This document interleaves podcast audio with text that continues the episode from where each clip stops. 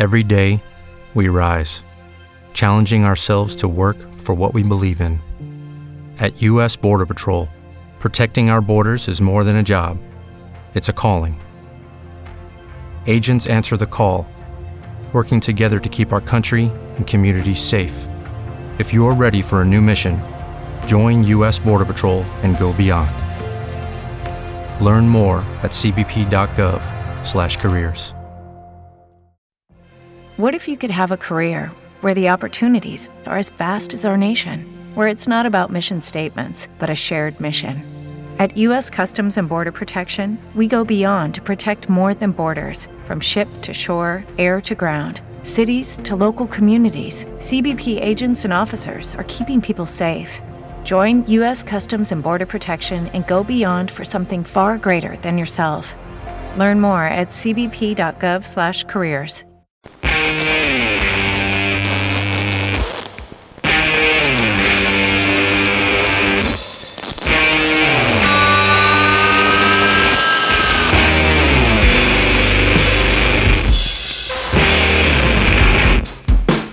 Hey, this is Chris Peters from Fuzz Sagrado. You're listening to Doomed and Stoned, Latinoamerica. Muchas gracias.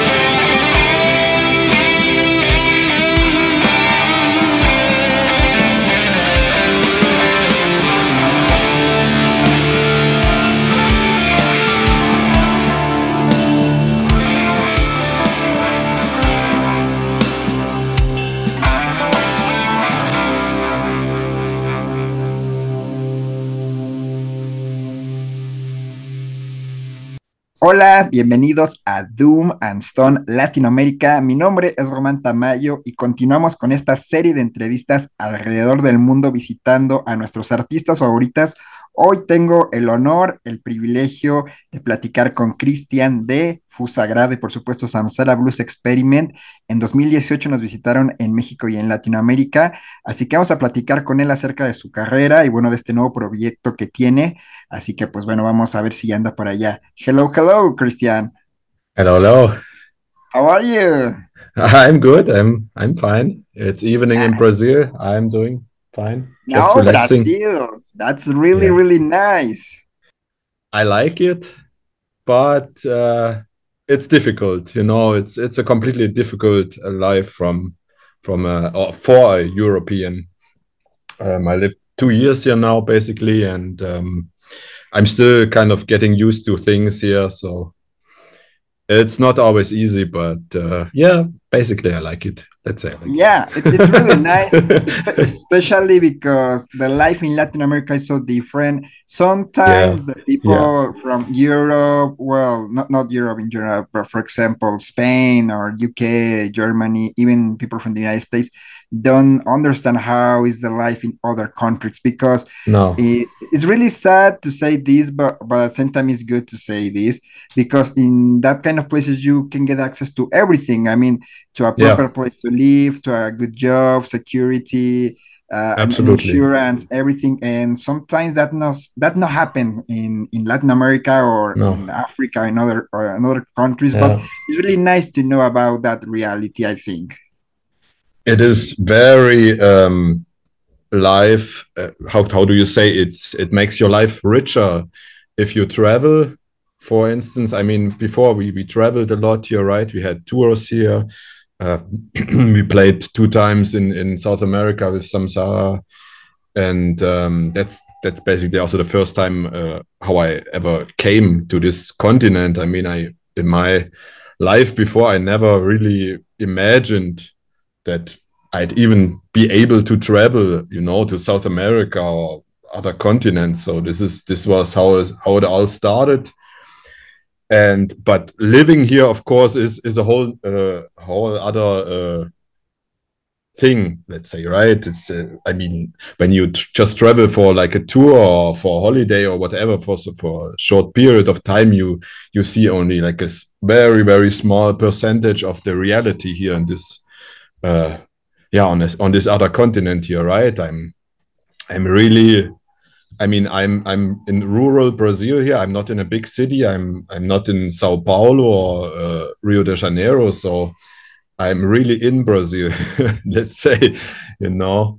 And um, it's a very very different life very, very like you said um, many things that you take for granted when you come from europe or from from the let's say first world uh, you can forget all about this year. so, yeah, yeah. Uh, there, there's many small and bigger things that are very, very different. Like, uh, for example, uh, my my favorite topic, of course, uh, music stuff, like music gear, um, is super difficult to to find. Like when you're so specialized, like I am, right? So so like particular you look for particular stuff like like i would look for synthesizer modules or some guitar pedals or amplifiers like specific amplifiers or stuff like this is is is quite difficult to, to even find it i mean to to buy it right?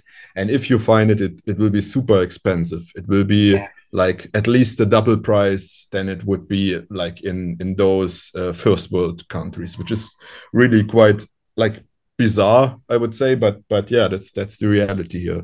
A lot of things are super expensive like cars uh, everything tech like computers phones whatever is, is super expensive. So this is this is still one of those things that um yeah they give me can give me a hard time here to be honest. Is uh, because of course i'm not rich right? So i'm i'm also basically just making like trying to make a living here. And um, i i after two years to be honest now i've i finally found a guitar amplifier. So this is a bit the reality. yeah, takes takes time. You you you get used to to the the pace of of those countries, which is very different. It's not very fast pace. It's it's slow pace. So it's, it's really interesting because of course we grow in Latin America with uh, in this way. So basically we yeah. don't have uh, access to synthesizers, pedals, etc. If you want to start a band, and when yeah. you can save money and maybe buy a small amplifier, then you realize that this amplifier is everything for you. So you need to yeah.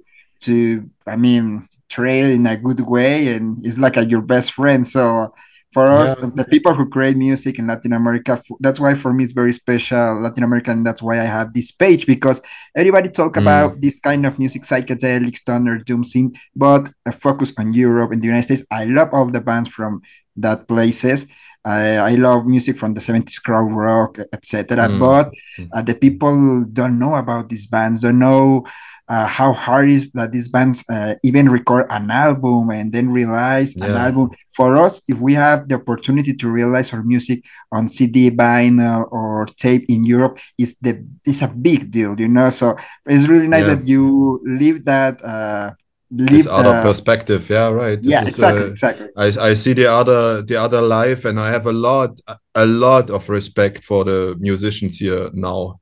You know before i mean going back uh, to Samsara, uh, it was a very popular band, right? I mean, in in our scene, it was pretty popular band, and I have to say, I I took in, in at the end of the band, let's say, or before we made this break, I I took many things like let's say for granted, you know that that that they were always there, but um, coming here to Brazil, I I realized that a lot of things are not just like there for granted. Um, and um, yeah, I have a I have a lot a lot of respect here for the people here, you know, and and I of course um, my family is is all Brazilian here, so I see this life from many aspects. You know, this is not just the music or, or the, mm -hmm. the mm-hmm. funny things, the fun things in life. There's the life here is is really is is a whole different uh, game to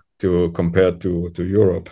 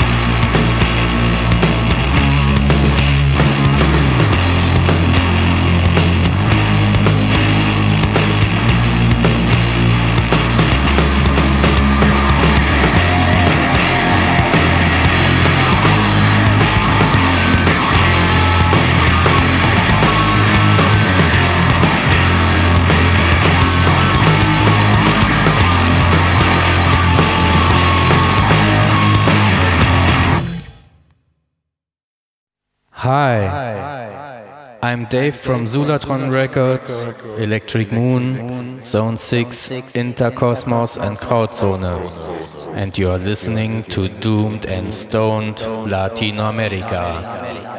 Have a good time.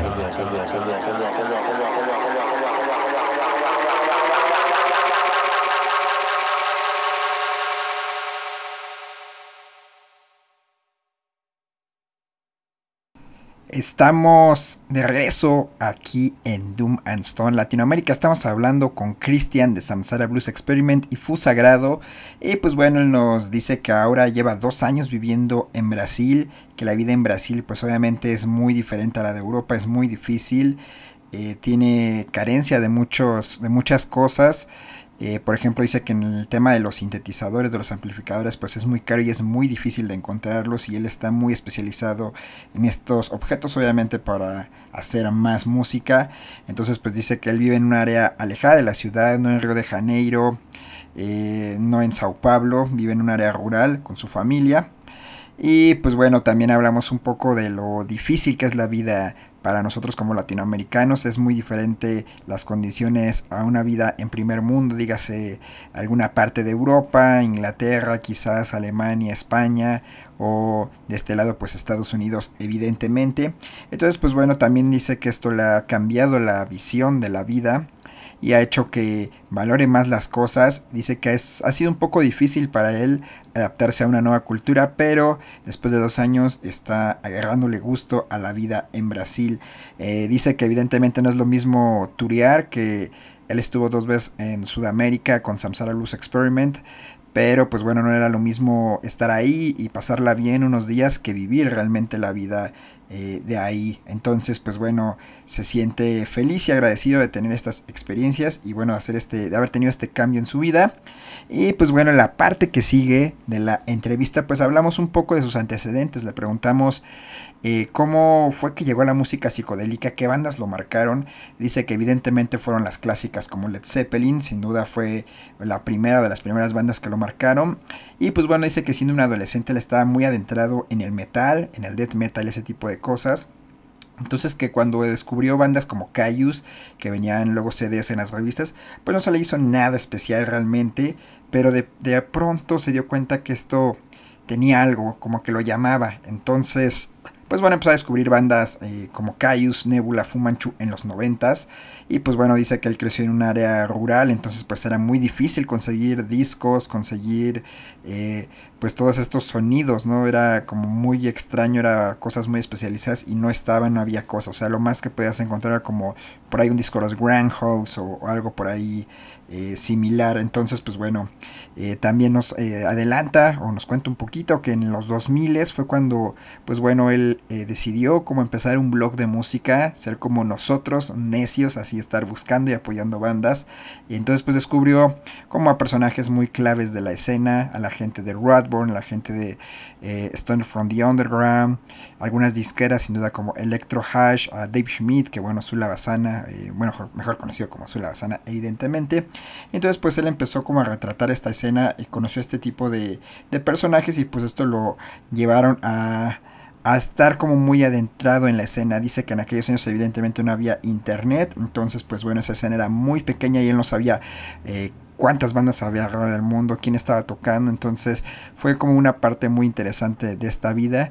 Y pues bueno, esos fueron sus antecedentes. Vamos a escuchar esta última parte de palabras de Christian aquí en Doom Stone, ya regresamos, sáquese algo, Let's back to the to the past. Uh, I want to ask you, how was your first contact uh, with music, and what bands makes you get involved in psychedelic music? Yeah, um, so basically, my my the first time I, I really heard this kind of let's say psych- psychedelic music um, i mean what what is psychedelic music you know in my opinion already led zeppelin has like psychedelic uh, parts. So this would be the first time i heard this kind of style what was like led zeppelin in the 90s or the the stoner bands of the time like Kyuss, nebula fu manchu things like this you know. Uh, like was really in the 90s um, I think the first time I heard Kyuss was on a on a magazine uh, CD on one of those CDs that you get with a with a printed magazine.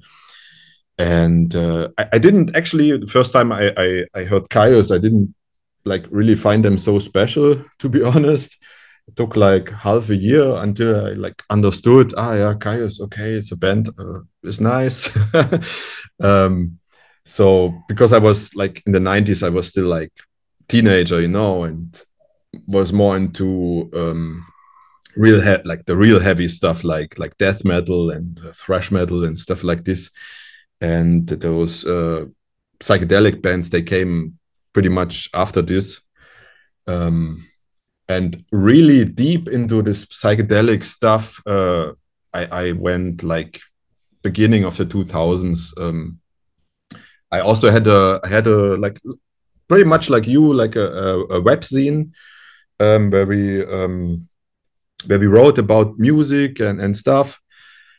Um, and I think through this webzine, um, I really got really deep in, into the the scene. I, I like made contacts with with some of the let's say uh, key figures in in the scene, like um, the Roadburn people or Stone from the Underground in, in Germany and, and a lot of the labels um, like Elektrohasch, um, Dave Schmidt, like like all those kind of guys, um, I, I started to contact and then really um, learned how many bands there were um, who who really made this music, you know, because it was always there. There was always a scene for this but the scene of course was very small like we're talking like 20 years back now.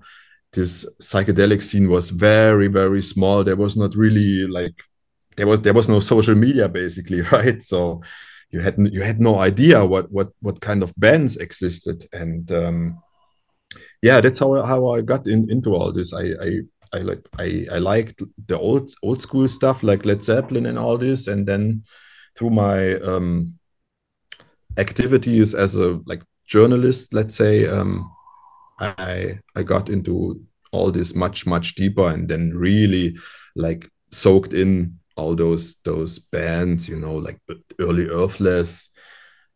I don't know, um, all all this kind of stuff that that was like the the heroes of the early two thousands, and from there went to form my own bands.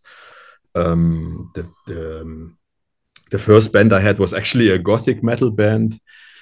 Uh, but uh, I think in 2002 we we founded Terraplane, which was supposed to be like let's say kind of a stoner psychedelic band, and mm-hmm. took some time, but like I think after 10 years, no, not 10 years, 10, five years maybe, we we had we found like the sound, you know, it was without all those uh, possibilities that you have now, right? Like YouTube, all this all wasn't yeah. there.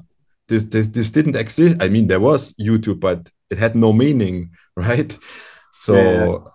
And and uh, Facebook, all of this stuff uh, didn't exist. So uh, it was it was very very different.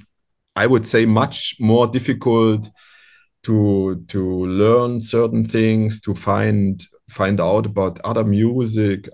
I mean, in the 90s, you have to you have to imagine how it was in the 90s. We had uh, catalogs, like printed catalogs, um, where you could like read one sentence about a band, like you you saw like I don't know Groundhogs or something, right? Yeah. You saw a Groundhog CD, and there was written, "Yeah, it's a hard blues band."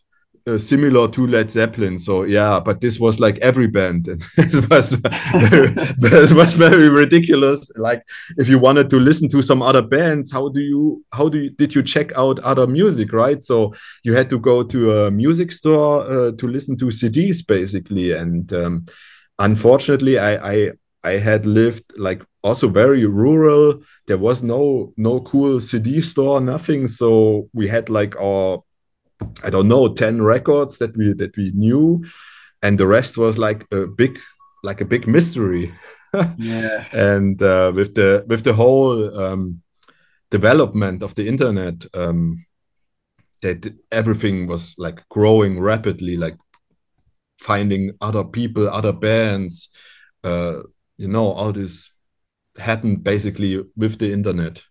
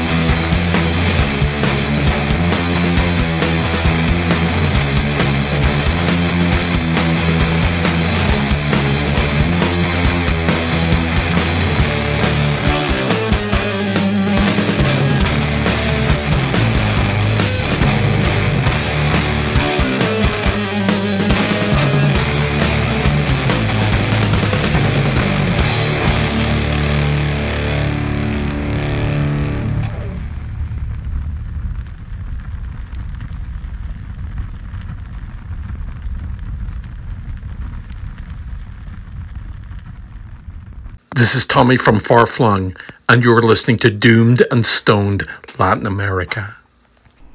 Estamos de regreso en este Doom and Stone. Seguimos nuestra charla con Christian Peters de Food Sagrado y Samsara Blues Experiment. Seguimos hablando justamente de la escena de principios de los 2000 y pues bueno, él recuerda mucho que Radborn era quizás lo más grande que había en ese tiempo y Stone from the Underground como los dos festivales grandes y pues bueno, él nunca se imaginó que 10, 15 años después se convirtieran en los festivales, ya saben, como de los más importantes y que hubiera una masificación.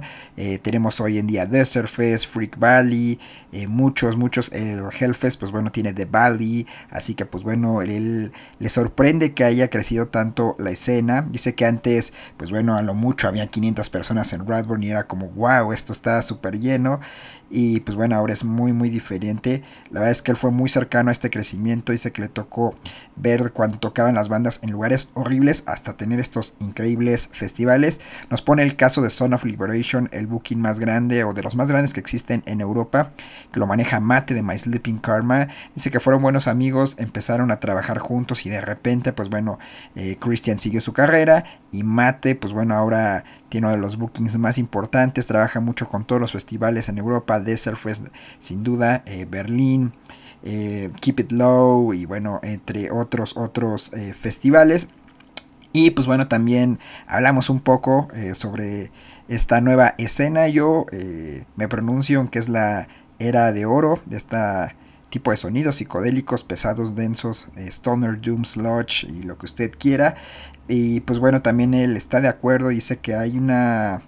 Eh, que le alegra que el sonido esté evolucionando, que no toda la gente se quede como estancado en la nostalgia de los 70, sino que el sonido debe de ir evolucionando, debe de ir cambiando. Dice, sí tenemos una banda como Elder, pero ¿qué sigue? ¿Cómo podemos hacer para que este sonido no suene a lo mismo de los 70, sino que eh, evolucione y alcance nuevos niveles, lo cual pues bueno es una buena eh, pregunta y una buena reflexión que nos deja por ahí eh, Cristian. Del otro lado también dice pues que ahora es más fácil tener acceso a la información, hay internet, puedes tener tu equipo, puedes comprar fácilmente pedales, guitarras, un estudio para grabar, incluso pues bueno yo me atrevería a decir que ya ni siquiera necesitas una disquera, puedes hacerlo todo desde tu computadora, ser tu propio manager, ser tu propio booking, hacer todo tú mismo.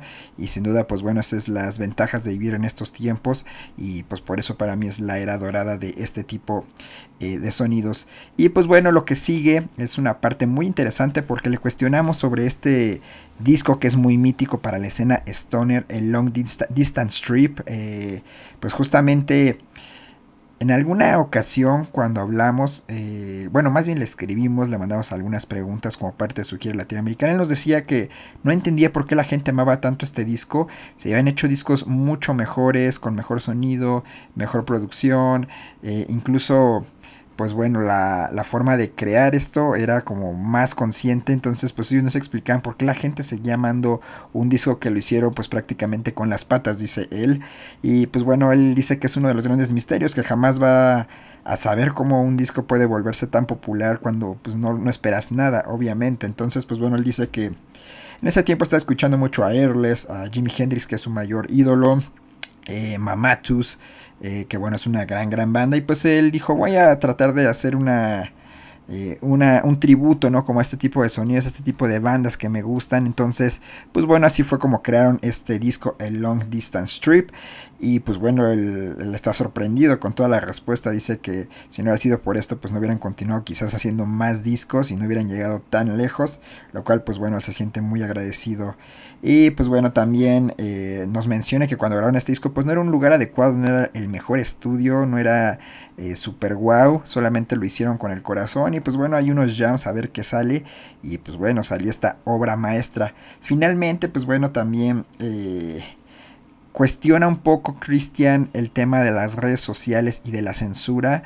Por ejemplo, este disco pues tiene una pintura de Gustav Klimt que es muy icónica, muy clásica, el arte nuevo. Entonces pues dice que ahora pues el disco ya no aparece en muchos lados porque hay una censura, como tiene mujeres desnudas, todo el mundo piensa que tiene que ver con un tema de pornografía o cosas así, pues eh, Christian explica que no tiene nada que ver con eso, que es una obra de arte de hace más de 100 años quizás y pues bueno, él, para él reflejaba lo que quería hacer la banda, ¿no?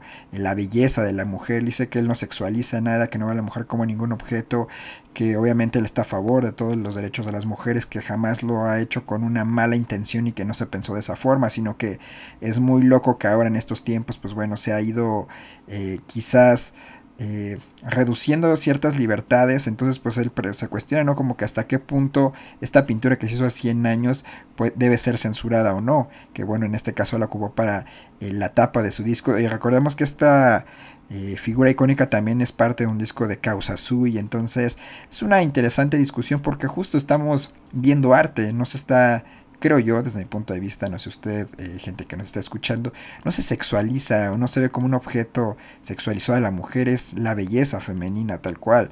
Y así como podría ser una mujer, podría ser un hombre y no tendría como mayor tema, es una obra de arte, se ve como eso, una obra de arte, no con nada más y pues bueno, eh, una de las cosas que también le agregó aquí Cristian y que quizás no uh, salió por tiempos aquí, pues es que ha tenido discusiones con mucha gente en internet que le ha escrito así como con hate de, hey, ¿por qué usas esa a mujeres en tu portada?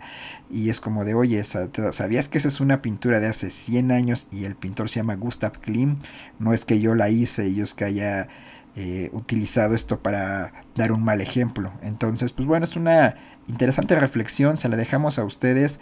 Las libertades, hasta qué punto es una libertad, estas eh, forma de repensar también muchas cosas, hasta qué punto eh, estamos siendo libres y hasta qué punto estamos imponiendo nuestra forma de pensar, hasta qué punto estamos cortando las libertades de otros para imponer lo que nosotros creemos. Eso es un poco complicado, ¿no cree usted?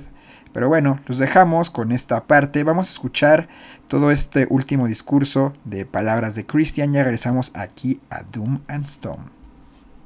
Like like I said, I started like when I started in the early 2000s. There was no there was Roadburn, pretty very very small, and there was Stone from the Underground festival in in Germany and and like maybe five others in in Europe and uh, all the rest now this this whole like new festival scene um, is is a product of the last let's say 10 years you know? I i'm happy that i'm i was very close let's say involved with um, the sound of liberation um, booking booking agency right? Because it's uh it's like an old buddy of mine who who runs this.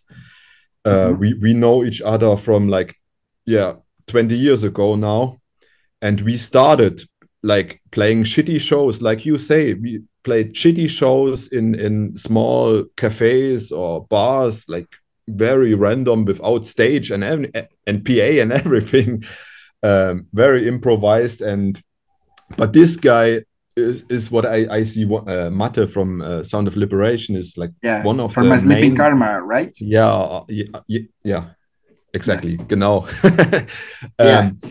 We say genau in German. Um, um, yeah, he's he's like one of those key uh, figures in the European scene for for creating this this whole new festival um, stuff. I mean, the, all this this this possibilities to play festivals. They he created this. I mean, you have to really realize this one guy.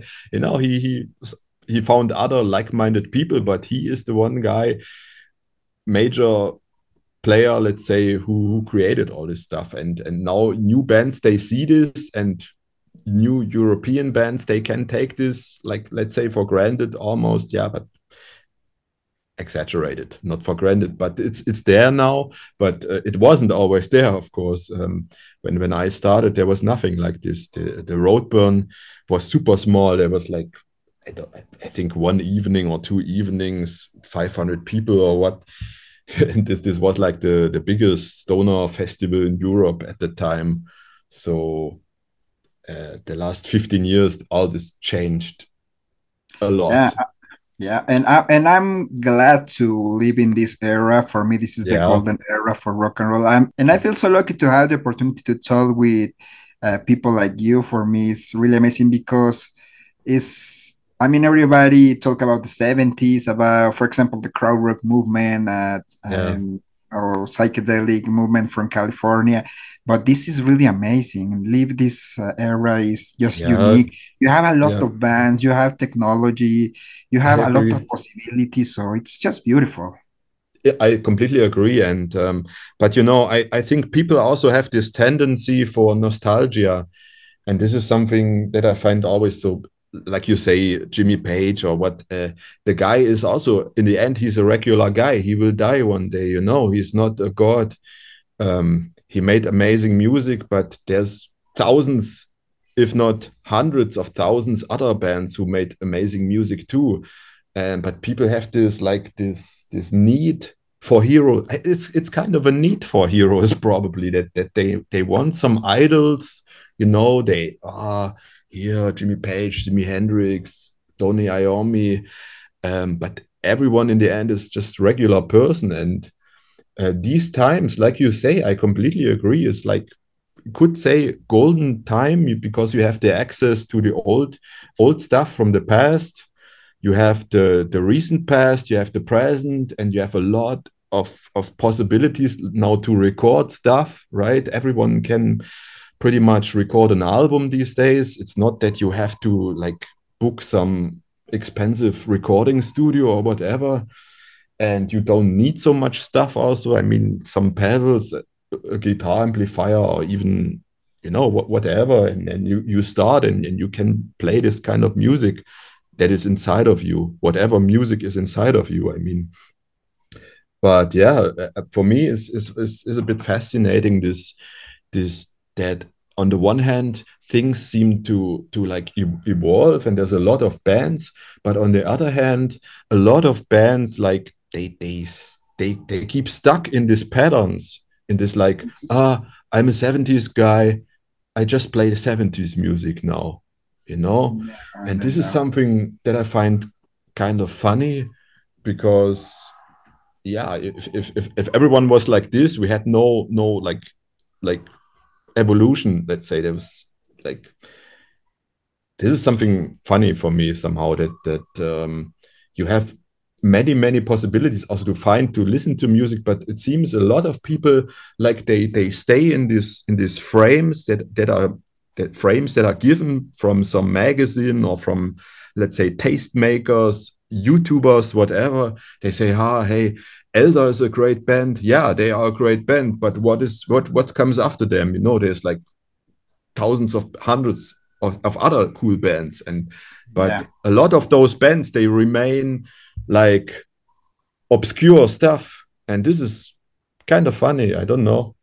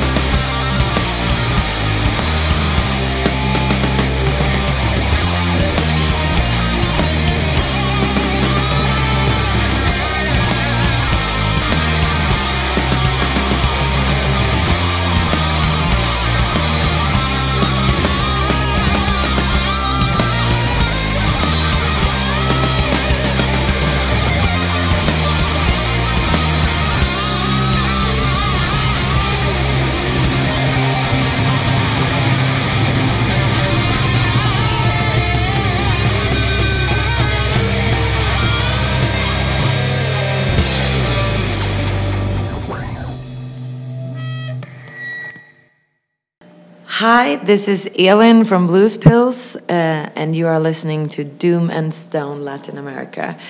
Thank you so much for having us here. We love this country. Take care and be yourself. Yes. Long Distance Trip was your first release with Samsara Blues Experiment and is one of the most iconic albums of the modern psychedelia. So, Yeah. can you explain with us how was the recording process of these albums? And I know in some point I asked you about this album, but you told me something very nice that we release more albums and better albums. So, but I don't know why the people still loving this album. Why it's so special? So, can you tell us a, a yeah this this is this is the this is the big mystery right the big mystery uh, to begin with is why why what, what do people like uh, on certain music this is the other part um you cannot control this you cannot uh, like say hey i want to make an album that everyone likes it's impossible um so why do people like this album and and how was it created in the first place um this album basically uh, falls back to a time uh, when I was really completely like immersed in this heavy psychedelic scene. Let's say I, I just uh, discovered Mammatus. I still listened like to Earthless. Jimi Hendrix was like my hero of the time, probably. And all this, I, I wanted to be like this, you know. But I, of course, I was no Jimi Hendrix. I was always uh, Chris Peters. so um, I, I, I kind of transformed all those influences into this big, like let's say, stoner tribute album. That's how I see it. Like the long distance trip is really this this like uh, uh, blueprint uh, stoner album almost, right? It, could be like really it's it, from the cover to the to the the song titles to the to the contents of the songs to the to the sounds of the of the album of the guitars and and everything. It's like really the the blueprint uh heavy psychedelic album i think. And that's probably what what people like or or what they find in it. I don't know um it's it's it's it's still kind of a mystery. It's it's a it's a it's a crazy like um we sold a lot of of those records which which is really i i never uh, expected also you know i i mean i knew it's it's like yeah it's it's like a monolithic kind of super stoner album but i, I never thought I, I would sell some some thousand uh, lps of this or that people like look it's now 12 or 13 years later that we talk that people still say hey this is this master masterpiece you know it's it's what, people say i don't know. For me is for me is a, is a cool album but it's, it's certainly not a masterpiece. But okay um I, I mean I, I i can be happy that i that i made this album and but when we recorded it i can tell you it was it was super like random. We we had a, a macbook like an old macbook and uh, very few microphones and it was recorded in a very very simple way in the rehearsal room. Um, and uh, with every album after this we try to be professional and and you know better in a way but but none of the other albums came came even close to this which is it's kind of ridiculous. Um, but there's a lot of um, time and passion uh, that that we put in in this album. So this is probably probably much more important than than like a, a, a super high end uh, recording studio or whatever right? So um I, I if i remember we recorded like over over the course of like half a year this album. Like ev- every other day some some parts. And um yeah this this may explain some of some of its like fame or i don't know. Um we we owe a lot to to youtube also to this um that people put it on youtube and and found it for for some for some time it was like always in the in the in the like in the search uh, search results like on top when you when you were looking for Colour Haze Yeah. there was also Yeah, there was also long distance trip right? And Yeah, at some always, point so, some some years ago now now you may say i'm i'm like a conspiracy the- uh, theory guy but i'm i'm not. I, I think this is one of the reasons why they they, they didn't uh, show it anymore because it has naked women on the cover and it became very unpopular at some point to have naked women uh, like presented in a in a way that some people find um, what do you call it yeah some people find it offensive i don't Yeah. know Yeah, Right, it's a but- new, but it's- new, new generation, this new is rules. your this is a new generation and um yeah i mean uh, it is okay you know i uh, but if you look why are there naked women on the cover? You know this is a 100 year old uh, painting. So by Gustav Klimt. That, by that gustav klimt from from a- from a uh, from a from a, uh, uh, genre in art art nouveau. And it, it had a lot of naked women. So I, but none of those people were sexist you know. This is this is uh, and of course i was never a sexist you know. I just uh, appreciate uh, a woman uh, the beauty, like yeah, the beauty. Yes, so so uh, I, I mean this is this is uh, i think this is one of the those reasons why it why it's not there in the in the search results anymore. It's even uh, you can see i mean i have proof for this. There's some pages that that like black mark the cover you know. They they, they say like yeah it's it's like uh, uh, adult con- content I mean, Yeah. it's, it's like a black and white uh, drawing of of of female of, of women, you know, and and it's but at some point it, it became very unpopular to have like covers like this. We ended on this on this topic about the girls on the cover, and I just wanted to say to end this, uh, there's there's absolutely no sexist intent, of course. This is all about the beauty and uh, appreciation of a that a man can have of a woman. So this is not something so crazy, something very normal, I think. So this is all, all there is about uh, the cover and and and yeah, this this this this uh, kind of um, was a problem at some point that, that some pages like they didn't promote this cover anymore, and then yeah, it was but but okay.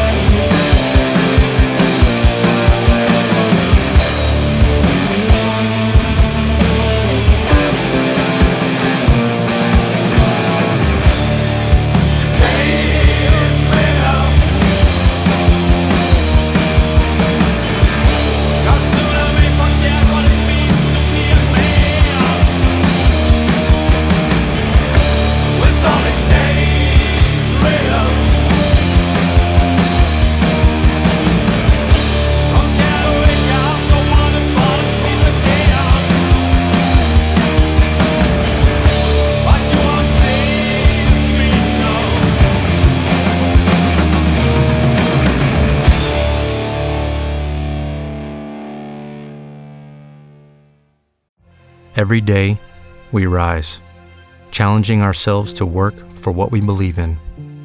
At U.S. Border Patrol, protecting our borders is more than a job, it's a calling.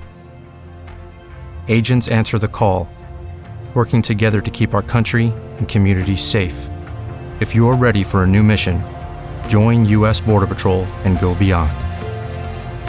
Learn more at cbp.gov/careers. It is Ryan here, and I have a question for you. What do you do when you win? Like, are you a fist pumper?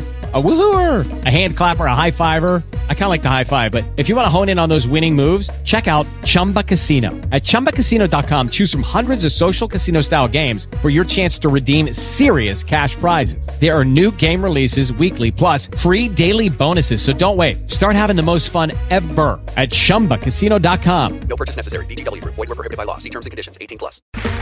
Okay, round two. Name something that's not boring. A laundry?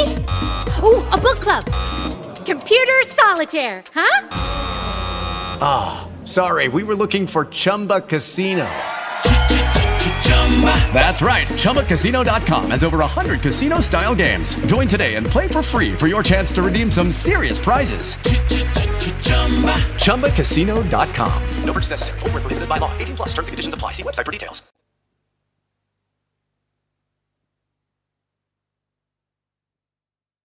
What's up, all you stoners and doomheads? This is Nick from the band Elder, and you're listening to Doomed and Stoned Latino America. Estamos de regreso en este Doom and Stone Latinoamérica, platicando con Christian Peters, la mente maestra detrás de Sansara Blues Experiment y Fus Sagrado.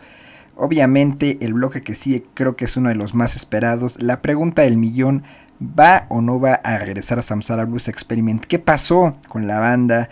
Por qué después de End Forever decidieron ponerle una pausa a su carrera. Así que bueno, las preguntas son muchas, las respuestas muy muy concretas y todo esto se volvió un pandemonium porque hace unos días justamente salió esta compilación eh, de rarezas y demos, así que pues bueno, el internet ya saben, un mundo donde se habla mucho y hay mucha, muy poca claridad al respecto de las preguntas, pues bueno, esta vez sí tiene una respuesta concreta. Primero, vámonos a centrarnos en End Forever. Dice Christian que, pues bueno, él agradece que mucha gente siga eh, amando, que siga apoyando a la banda, que lo siga escuchando y lo siga recordando con mucho cariño. Respecto a este disco, pues eh, dice que fue muy difícil de hacer pasó, pasaron muchas cuestiones alrededor de la banda. Estaban tureando mucho, eh, casi se puede decir que hicieron un tour mundial. Y pues eh, en ese tour mundial, pues obviamente hay fricciones, hay momentos en los que ya no toleras mucho a tus compañeros de banda, pero a pesar de eso sigues trabajando. Eh, la otra cosa que pasó, pues es que Samsara Bus Experiment sí generaba dinero, pero no lo suficiente para vivir de la banda. Entonces, los dos miembros de la banda, el el bajista y el baterista obviamente tenían eh, cuentas que pagar y pues Samsara no estaba cubriendo esos gastos. Entonces pues bueno, no podían vivir exactamente de la música del arte. Y pues bueno, a esto se le suma que eh, Christian tuvo un accidente en Arizona, se rompió el brazo y estuvo como medio año eh, fuera de circulación, tiempo en el que la banda pues no pudo tocar, evidentemente cancelaron shows y después de eso eh, lo operaron del intestino y pues bueno, fue una recuperación bastante, bastante larga. Entonces pues prácticamente eso fue deteriorando a la banda y al final pues bueno tomaron la decisión de volver a de trabajar, hacer un nuevo disco, pero pues ya era muy muy pesado, la verdad es que dice que se veían, eh, discutían siempre por cosas muy tontas, por ejemplo el tono de guitarra, cuándo iba a entrar, o sea, dice, discutíamos más de lo que tocábamos y eso pues evidentemente no estaba bien, cuando acababa un ensayo siempre terminaban en discusiones y eso pues terminó desgastando la relación eh, que se tiene. Imagínense ustedes, ellos estuvieron 12 años, 13 años juntos y pues obviamente se cansan. Esto más el COVID hicieron que la grabación del álbum fuera muy difícil, muy complicada y pues bueno, cuando el álbum por fin vio la luz, pues bueno, no se le dio la promoción necesaria debido al tema del COVID, debido a, las, a los conflictos internos y pues bueno, Christian dice que para él este es el mejor disco de la banda, End of Forever es... Eh, yo creo que la obra maestra, la obra cumbre de Samsara Blues Experiment y pues no recibió la atención necesaria, no se hizo la promoción necesaria. Incluso dice que pues bueno, él estaba en un momento muy difícil, estaba muy frustrado, estaba en un lugar muy oscuro, dice, en un dark place. Entonces pues hasta en esos momentos decidió borrar la página y decidió acabar con su proyecto, con su banda. Siempre él dice que pues él tenía las composiciones, él ayudaba mucho a la banda y al final lo siente como su proyecto y decidió eh, terminarlo. Tiempo después, pues bueno, tuvo que sentarse, repensar dónde estaba parado. el viajar a Brasil cambió mucho de su perspectiva, obviamente, de la vida. Y nuevamente empezó a a desempolvar Samsara Blues Experiment. Ahora está reeditando nuevamente el material de la banda a través de Tasty Oats. Eh, pueden buscar esa página por ahí. Es eh, parte de la disquera que tiene Christian. Y pues eh, obviamente está reeditando todo porque dice que quiere que toda la gente tenga acceso a la música. Que no se pague en cantidades exorbitantes y locas por los discos. Así que poco a poco está retomando el proyecto de Samsara Blues Experiment. Experiment perdón, y por eso lanzó esta compilación. También al mismo tiempo, pues dice que eh, para poder volver a trabajar con Samsara, obviamente tuvo que tener contacto con los demás integrantes de la banda. Dice que están bien, que platicaron, pero, ahí va el pero del asunto. Eh, no es el momento de volver, no sabe si va a pasar algún día o en este plano astral, él lo dice, pero no se cierra la posibilidad. Pero por ahora no va a volver Samsara Blues Experiment, no es definitivo, pero eh, la posibilidad está abierta. Entonces, pues bueno, todo esto eh, lo vamos a escuchar de la misma voz de Christian, así que bueno, disfrute esta parte, ya casi nos vamos en este especial aquí en Doom and Stone Latinoamérica, viaje, gocela, ya volvemos. Well, uh, I have two more questions related with Samsara because I want to talk about Fusagrado, but the first one is and Forever is the final chapter in the history of Samsara Blues Experiment. Was yeah. a tremendous way to say goodbye and thanks. So I want to ask you, how was the process of uh, the creation of this album? And the other one is, uh, I mean, you released the this new album with rarities and demos, and yeah. everybody started talking on the internet if you guys will back or or okay. if you release this album just because you want to keep the legacy of the band. So tell us about yeah. this process of the, this new okay. album yeah, and okay. the break and what's next, if you will back or not. Yeah, yeah, I, I, I, can imagine that some people uh, ask themselves this question. Um, and and I'm I'm honored that people uh, still have interest in this in the music and, and the band. So this is this is very cool. Thanks thanks to everyone who's still like supporting this and yeah this this last album was very very difficult i can tell you. It was i mean there were many like um instances uh, that made it difficult. There was for example we were touring a lot right? We, we were like from 2017 and 2018 you could say we, we played like a world tour in a way. And the thing is me i i'm i'm independent I at some point I, I I pretty much lived from from my music, right? But the other two guys they had they had to have jobs. So we are still, of course, a band that didn't live from the music uh, financially. And uh, so th this was one of the bigger problems. We we didn't also didn't want to make the step from let's say advanced advanced uh, hobby band to super really really professional professional band. Yeah this is that is just concentrating on the music. We always wanted to have like also some some other things in our life like like a, a another aspect like, like work buddies kids the, the other guys had kids also. So this this made it difficult and time is short for everyone. So um while we were touring of course we, we couldn't like spend a lot of time uh, writing or or making songs.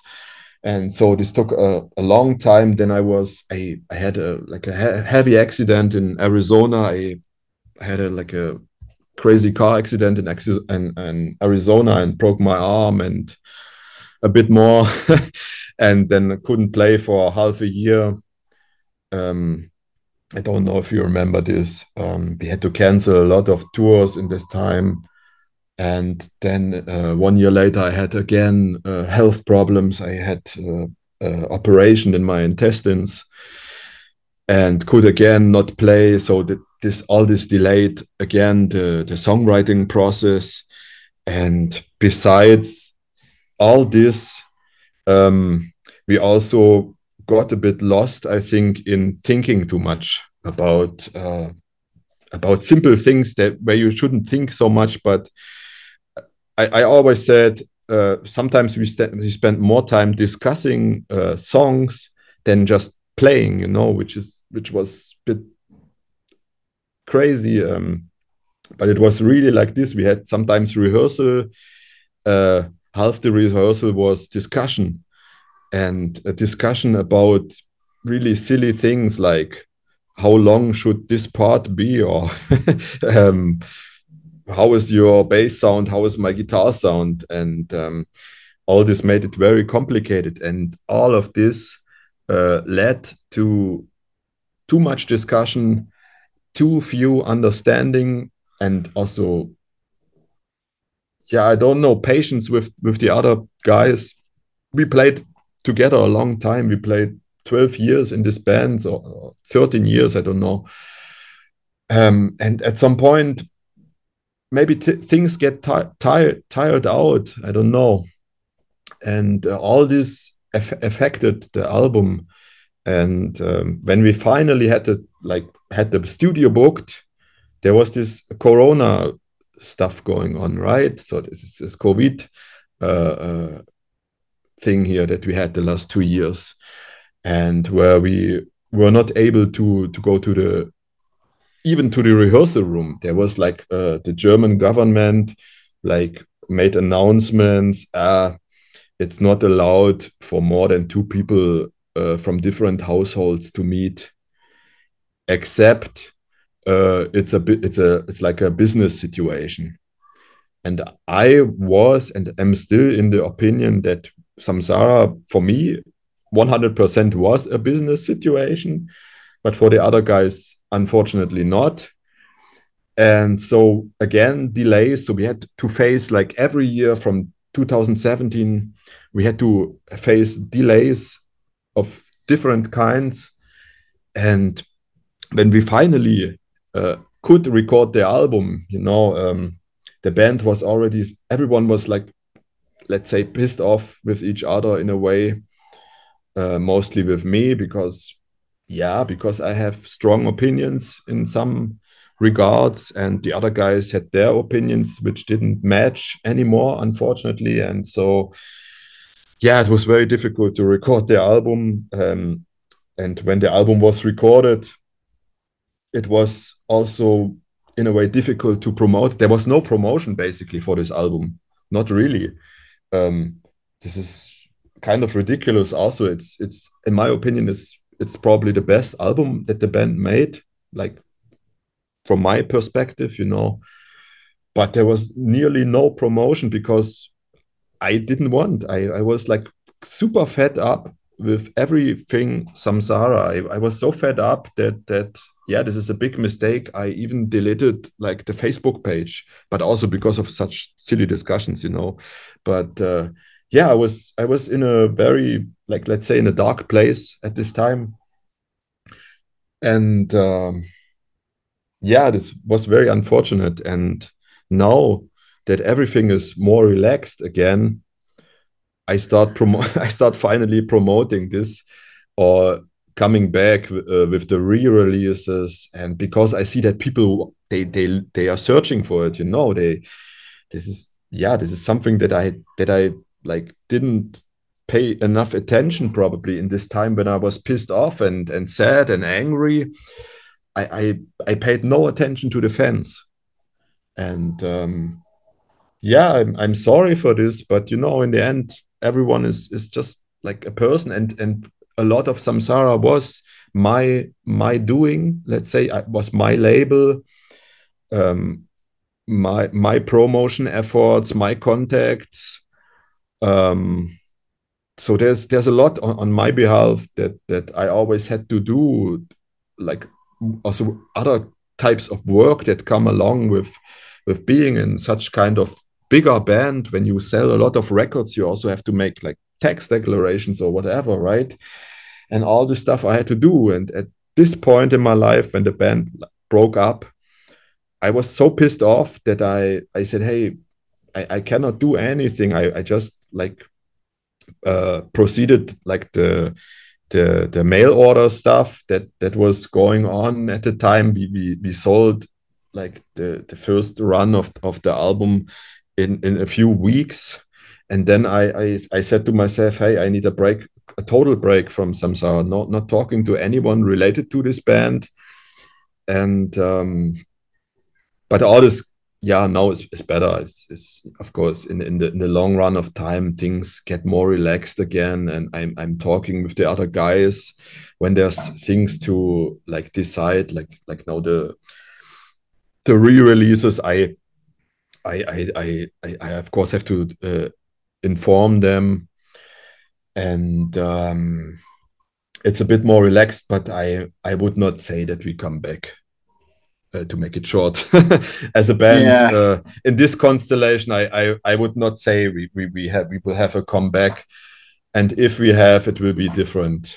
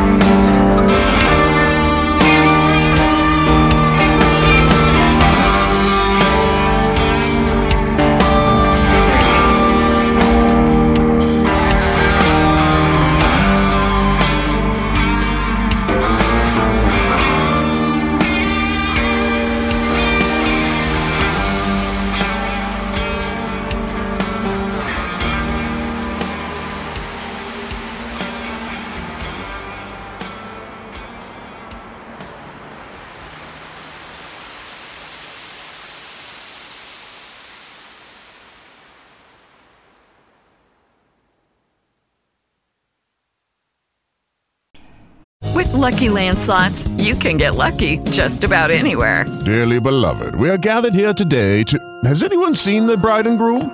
Sorry, sorry, we're here. We were getting lucky in the limo and we lost track of time. No, Lucky Land Casino, with cash prizes that add up quicker than a guest registry. In that case, I pronounce you lucky. Play for free at LuckyLandSlots.com. Daily bonuses are waiting. No purchase necessary. Void where prohibited by law. 18 plus. Terms and conditions apply. See website for details.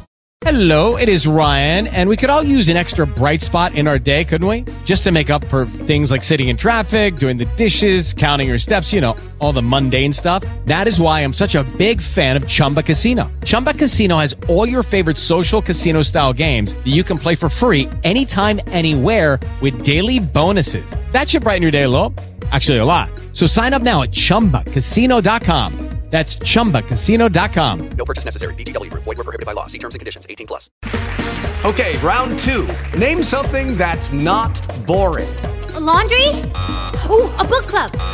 Computer solitaire, huh? Ah, sorry, we were looking for Chumba Casino.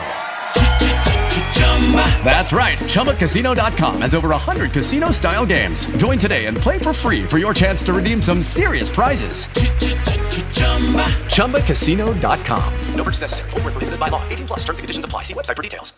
Regresamos para decir adiós. Vamos a escuchar la última parte de la entrevista con Christian Peters. Queremos agradecerle por su tiempo, por abrir su corazón con nosotros. Fue una entrevista increíble, hablamos de muchos temas y por supuesto contestamos las incógnitas del millón. Finalmente platicamos de Fusagrado, este nuevo proyecto que tiene en Brasil. Y pues bueno, también dice que al final de Samsara Blues Experiment él ya estaba cansado de todo esto llamado, del llamado stoner, eh, la neopsicodelia, ya estaba muy harto de esa escena, de esos sonidos. Entonces eh, dijo no más, stop, necesito un break, necesito descansar. Fue a Brasil y pues bueno, en Brasil pues empezó a trabajar con nuevos sonidos, a tener una nueva apertura musical, nuevos sonidos, nuevas cosas le pasaron en su vida, su familia, eh, etcétera, etcétera. Y pues bueno, recordó que los sintetizadores fue algo que siempre le llamó la atención y pues empezó a trabajar nuevamente, revivió como esa música de adolescente que escuchaba como Black Sabbath le dio una nostalgia.